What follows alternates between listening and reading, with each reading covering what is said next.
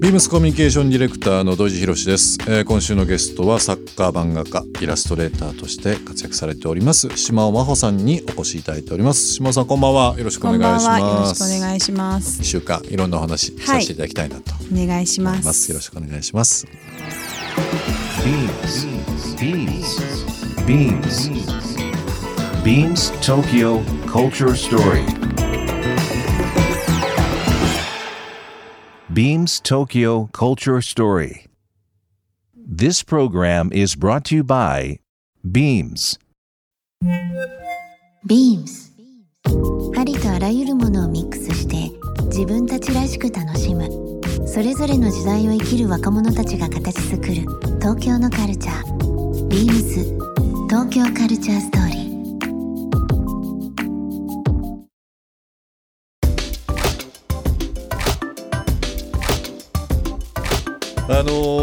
7月の、えー、末からですね8月の19まで、えー、今新宿のビームスジャパンの4階でスーベニアこの本のタイトルですけども、はい、お話しさせていただいてます。スーベニアのスーベニアショップというのを開催していますね、はい、島田さんの活動っていうのはここで今見れるビームスジャパンの方で、はい、えー、あのご覧いただけるようになってますけども、まあ、今えー、こういうふうなイベントあとはまあ先日小説を出されてという活動をされてますが、はい、今後島尾さんなんかこうやってみたいこと多分いろんな意味でこのコロナという部分で人の価値観変わったり、まあ、ご自身の経験もそうかもしれないですけどもしかしたら去年とか今年の初めに思ったことと大きく違ったりとかさらになんかこれを経てやってみたいことあるかもしれない、やってみたいこと、うん、うん、でも小説書いて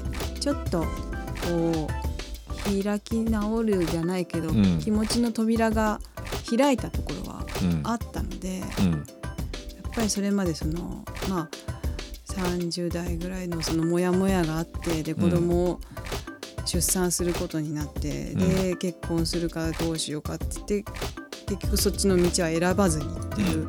そういう流れがあってそれって割と内々のうちにこうこもった、はい、なかなか外に出せない気持ちだったんですけど、うん、まあ、小説をきっかけにっていうのはあれかもしれないけどでもやっぱりなんかこう、うん、いろいろ気持ちを外に出すっていうことを徐々にできるようになってきてで、まあ、小説もそれの一つのきっかけにもなって。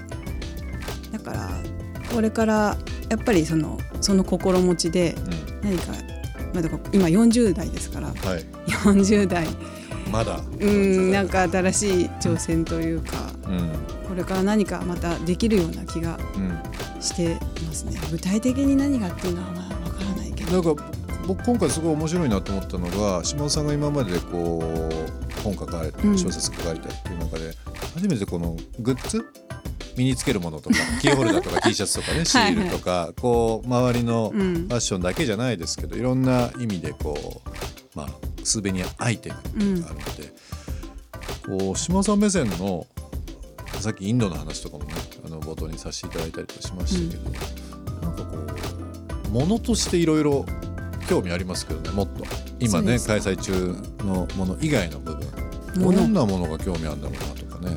どんなものがその感性で出て生まれるんだろうなっていう。そのファッションアイテムだけじゃなくて。ファッションアイテム。そうですね。でもなんか文章の仕事してるけど、うん、まあそれにかわ関わらずまあ本出したら、うん、そういうスーベニアショップやってみたりとか、うん、あの前にエッセイ集出した時はあの私が歌った、はい 歌の CD つけたりとか おまけで。あのお店にお店によってですけど、はい、まあ特典で買った人につけるとか、うん、そういうのあったりとかミックス CD みたいに入れたりとか。どんどん出てきますね。してたんで、まあ、そういうのが好きなんですよね。あんまりこう真面目に小説家ですとか、うんうん。なんか私はこれ一本ですって一つの顔を持つよりは。で、うん、思ったものとか感じたものを作っていくみたいな。そうですね。それがまああのアウトプットの形はいろいろでいいと思うんですよね。うんうん、確かにね、うん。なんか事前にアンケートを取らせていただいて僕ちょっと気になるのがあったんですけど、はい。最近気になるものやことは何でしょうという部分にメダカとタニシ？はい。どうしたんですかこれ。最近家で？そうです。あやっぱりコロナの時にうん。家にいることが多くて、でそうするとこう力を注ぐのがうん。ベランダきれいにしようとか皆さんと一緒でそういうのがあって、であのまあアボカドをその時に食べるのが結構はい。あの流行ってたんで自分の自分の中でね。で種が存在感が大きくて、うん。種大きいじゃない大ですか。きいですねで捨てられるのがすごくもったいない気がして、うんうんうん。もう週に2週に2個頼んでたんですよ。それがどんどんどんどん溜まってきてで全部一応水につけてうん。発芽させようと思って。発芽させようと。思って成功しました12個ぐらい。今ね2つぐらいですね。お。結構長い長い時間かかるんですねあれ。あそうなんです発ね芽されされ、うんさせるのに。でもうダメになっちゃったやつもあるけあどるけど、まあ、一応まだ芽がうん、2つだけ今のところ今んとこは成ではい。で友達にメダカのたあの卵をもらっ卵もらって、で水槽の中にうん。入れたらそれがあの孵化して。孵化してうんでちょっとなんか水もよどんだったんで水槽の中、うん。家の近所の川でタニシをちょっときうん。持ってきて、うん入れたらすっごく水が澄んで。クリアなんですよね。そうですね。ちっちゃいタニシが増えてとかそういうのがうんねすごい楽しくて。なんかその自然の摂理というかねうん。これとこれをつなげたらこうなるんだってなんかこう学びますよね。面白いですよね。そうですね。うん。なんかそれをなんかちっちゃい世界だもんねそう小さい世界が出来上がっててってるね。エビとかうんうん。なんか知らないうちになんかいるなみたいなのがあったり面白いとかして白い。なそれそれをずーっと見てるのはなんか最近。普段全然こう気にしなかったものがうん。例えばアボカドの話ですけど、うん。アボカドの、まあ、じゃあサラダにしていただきますと、うん。で種多分普通に捨ててたわけですけどそれを芽が出るっていうことを今まではほとんど考えてなかったことを、うん。このコロナっていう機会がそうですね。ね。うん。まあ時間あるからやってみようみたいな。でもねそれいいですね。そういうのきっかけができるっていうのはね。そうです今ザリガニも飼ってて 今朝脱皮して。もう来月再来月例えばお会いして話した時全然すごい また環境変わってそうですね。ベランダがものすごいそう生命がね。生命が。これ面白いな。なんか あのラジオね聞かれてる方もそうですけども今回こう家で過ごす方非常に多かったかと思いますしなんかこう新たな発見がうんなあったんかかもしれなそうですね2020年にザリガニ育ててタニシに癒されててなんか別にそれは時代は関係ないんだけどでもその時代が関係ないっていうのがすごい、それですよ、うん、強いなと思いました。強い。タニシ。タニシ一週間じゃあタニシの話で、えー 締めくくろうかなと思いますけど。島田さんあの、はい。リスナーの方に、えー今、まあ、今後のことですとか今の活動のねことはい。をお話ししていただきましたけども、えーまあこのラジオ、えー通じてですねなんかいろんな方がこの下さんの世界観あとはまあこの小説ですとか、まあ、スーベニアのスーベニア展うん。ビームス新宿ジャパンでやってますけど最後なんかこう一言メッセージを送っていただきたい そうです。みんな来てねとか。そうですね。まあこんなやつもいるんだっていう感じで皆さん見ていただけたら 嬉しいです。